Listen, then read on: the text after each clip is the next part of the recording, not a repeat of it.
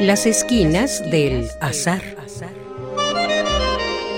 Todo encuentro casual es una cita y toda cita una casualidad. Diálogos con Oscar de la Borbolla.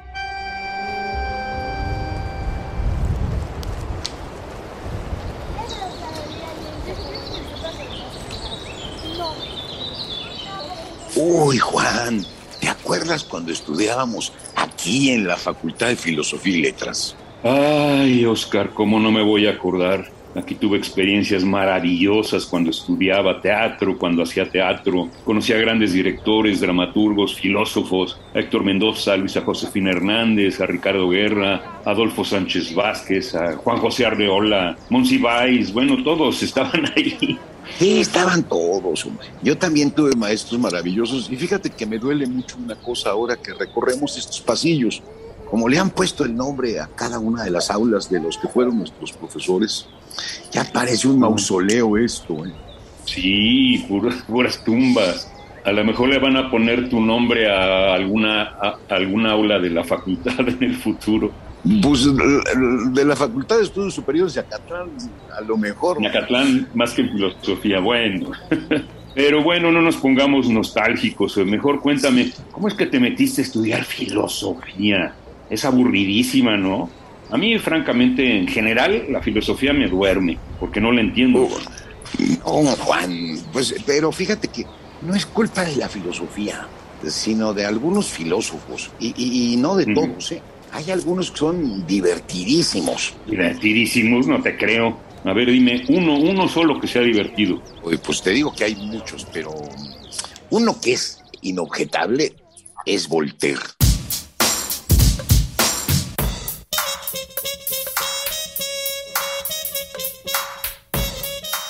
François Marie Arouet.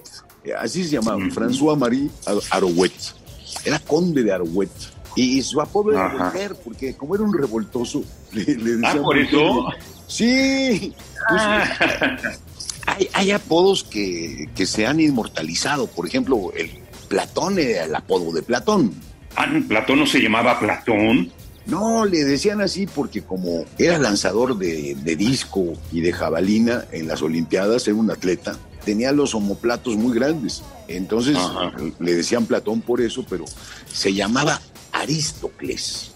Ay, ay, ay, ay, ay. Oye, pero ¿por qué dices que Voltaire era divertido? Sí, también una obra que se pueda leer sin tropezar con tecnicismos complicadísimos, con conceptos, algo que sea divertido, en verdad divertido y que, y que te deje pues, pensando además. Pues mira, muy fácil. Ahí sí, con Voltaire no hay pierde, ¿no? Pero yo tengo como favorito un cuento, un cuento que se llama Micromegas. Y para que te eches un quemón, este cuento es el que origina el género de la ciencia ficción. Ah. Y, y además, Voltaire, estamos siglo XVIII, ¿eh? acuérdate. Eh, en ese tiempo no había manera de saber y literalmente hizo una predicción maravillosa. O, o, sea, que predijo? Yo, porque era como Julio Verne, un visionario, algo así. ¿Qué predijo sí. Voltaire? Pues nada menos de que Marte tenía dos lunas. Hoy lo sabemos, pero en ese entonces pues no se alcanzaban a ver. Y dijo que tenía dos lunas, porque estos dos gigantes que andan recorriendo el universo, que son los protagonistas del Micromegas, uh -huh. pues pasan por dos lunas de Marte, las que ahora conocemos con el nombre de Phobos y Deimos. Deimos, sí. Uh -huh. y, y, pues en honor a, a, su predicción, el cráter más grande de, de Deimos se llama Voltaire, para que veas. Ah, qué bonito, qué bonito. y fíjate que tiene mucho que ver con el asunto de, de el prever la trama. Uh -huh. eh, ¿De qué se trata? Pues mira, te decía que son dos extraterrestres gigantescos que andan viajando, pues dando brincos por el universo de un planeta al otro. Micromegas viene de Sirio y su amigo es un saturnino, o sea, un nativo de Saturno. Y andan platicando pues sobre la brevedad de la vida. Eh, el Saturnino dice que pues, ellos pues viven muy poco, sobre todo comparado con lo que se puede conocer. Ellos viven, los Saturninos, 15 mil años. Ah. Y Micromegas se siente un poco como avergonzado y dice, no, pues yo y mi gente vivimos 700 veces más que 15 mil años. Y, entonces Saturnino ya todo acomplejado dice, y, yo tengo 72 sentidos. ¿Y ustedes cuántos tienen? 72 sentidos, o sea, además de la vista, el oído, el tacto, etcétera, 72 sentidos. Y eso, eso dice, imagínate micromegas tener mil ventanas para captar diversas manifestaciones de lo real. Ah, 72 es poco y el otro tenía mil. El otro tenía mil. Ah. Sí, es una barbaridad. Pues eh, el caso es que van brincando de aquí para allá y llegan a nuestro planeta. Y entonces, pues, creen al principio que está despoblado, pues Imagínate el tamaño que nosotros tenemos cuando estos pueden poner una pata en la luna y otra pata en la Tierra, pues se agachan ahí con dificultad y, y con una lupa ahí buscando en la superficie terrestre, hay una, hay una especie de chinche, un piojito que, que brinca, una cosa microscópica. La levanta a micromegas con unas pinzas, se la pone en la palma de la mano y se acerca a este bicharajo al oído y, resulta que es un filósofo y está, está gritando, tengo cinco sentidos, soy todopoderoso, soy hecho imagen y semejanza de Dios. Eso es una verdadera burla de la vanidad, de nuestra vanidad, que somos como dioses. sí, pues eh, en ese entonces todavía estaban muy encumbrados y creían que éramos así la gran cosa. Y, es una lección que deja pensando.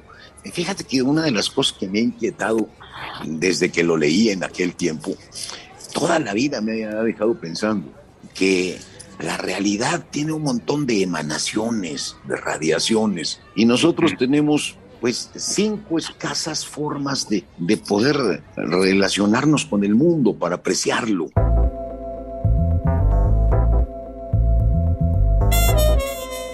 Y andaba en ese entonces así, pero de veras muy, muy inquieto y, y lo sigo estando.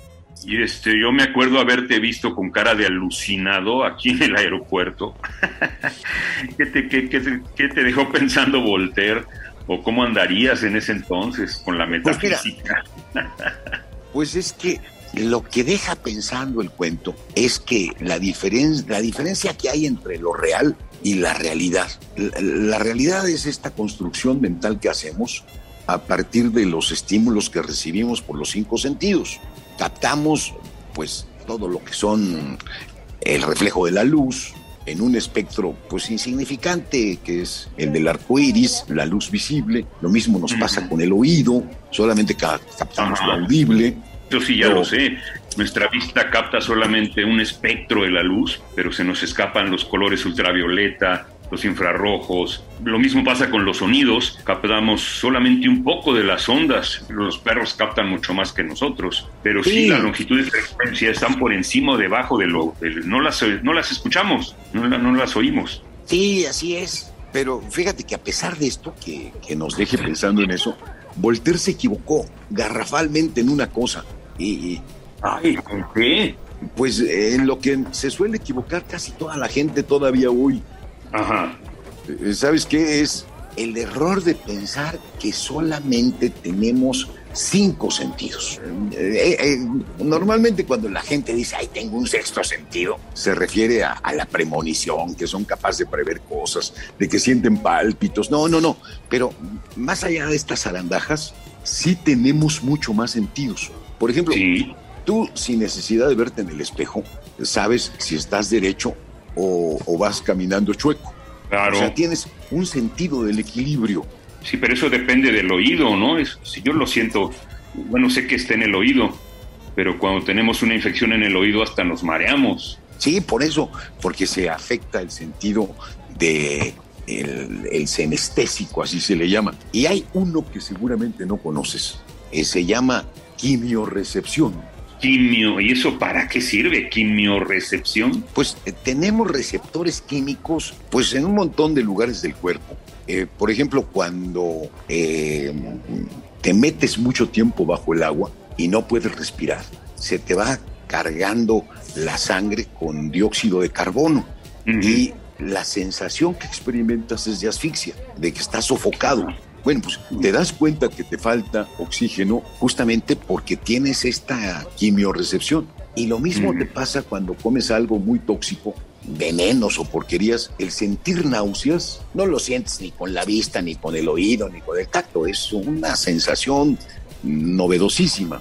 Y, tenemos muchos, ¿eh? Está también la termorrecepción. Ajá. Con eso, como su nombre lo indica, pues sientes frío o calor que no es con el tacto, ¿eh? porque son receptores muy distintos los del tacto. por la piel, ajá. Y pues, a ver, ¿con, ¿con qué sientes el dolor? Ay, buena pregunta. Con el oído, porque has de dar unos gritotes espantosos cuando te duele. No, eh, lo sientes con un sentido que se llama nocirecepción. Nocirecepción. Entonces, ¿cuántos receptores, cuántos sentidos tenemos? Pues mira, no sé el número exacto, pero pasan de 20. Eh, sentimos sed, sentimos hambre, sentimos miedo, sentimos cuando el tiempo va rápido o va lento. Esto es la cronorecepción.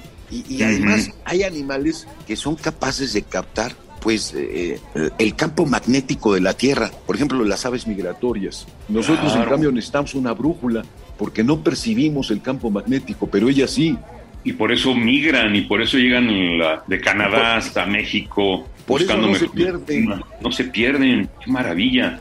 Las mariposas también, entonces.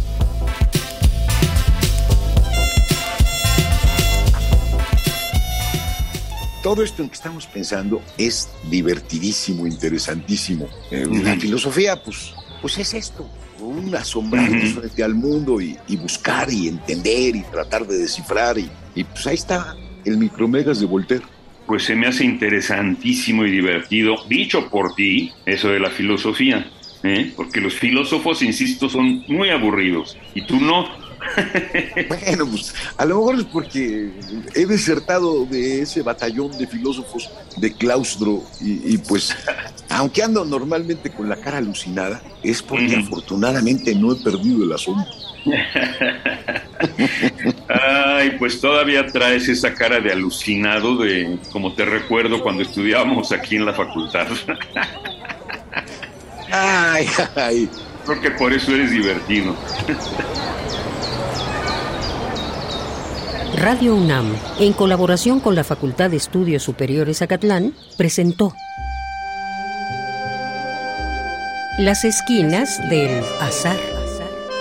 Todo encuentro casual es una cita y toda cita una casualidad. Voces Oscar de la Borbolla y Juan Stack. Operación Francisco Mejía. Producción Rodrigo Aguilar. Radio UNAM. Experiencia sonora.